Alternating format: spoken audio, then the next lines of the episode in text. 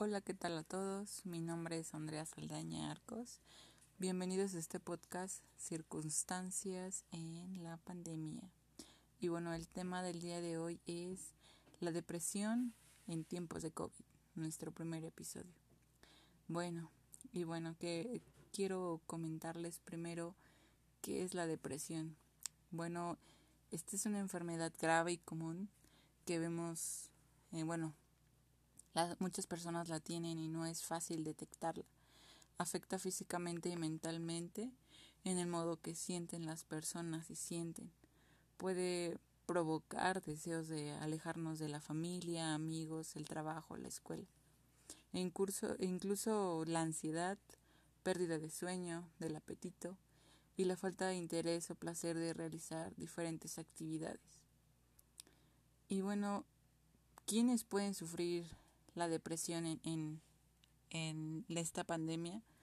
Todas las personas, a todas las personas ha afectado esta situación, desde las personas de la tercera edad hasta los adolescentes. ¿Por qué? ¿Por qué pasa esto? Porque estábamos acostumbrados a una vida de salir, ver a los amigos, aunque sea salir al parque.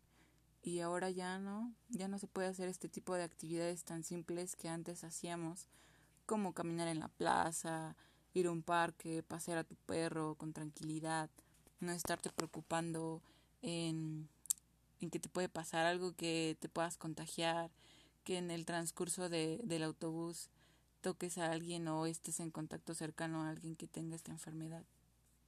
Entonces, cualquier persona puede sufrir la depresión en este tiempo. Esto es porque también se, se alejaron de, de las personas, de sus seres queridos, de sus amigos, de sus hijos, incluso las personas grandes. Y bueno, ¿cuáles son eh, las características de, de, esta, de esta enfermedad? Es la tristeza o irritabilidad en las personas, la pérdida de interés en actividades, en los cambios de peso, en los cambios de patrones de sueño, la pereza, la eh, autoevaluación negativa, que no soy bueno para esto, no sé hacer esto, se sienten las personas inútiles. Y bueno, estas son algunas de las características que tiene pues esta enfermedad. Hay que estar muy alertas este para poder ayudar a las personas es importante que cuando sientas que alguna persona está más alejada, eh, aumentado de peso, este, ya no tiene contacto con otros, aunque sea por mensaje, ¿no? Se sienten distanciados, inclusive dentro de la familia puede pasar.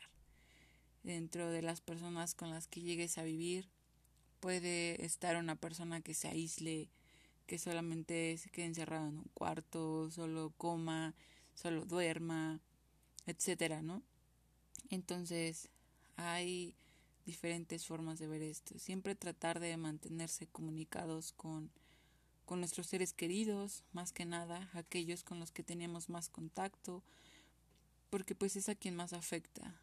En, en mi perspectiva, eh, pues es este diferente, ¿no? Por ejemplo, con los abuelos, que veías cada vez una vez al mes, dos veces al mes, y ahora tenerlos que ver solo por videollamada, ¿no?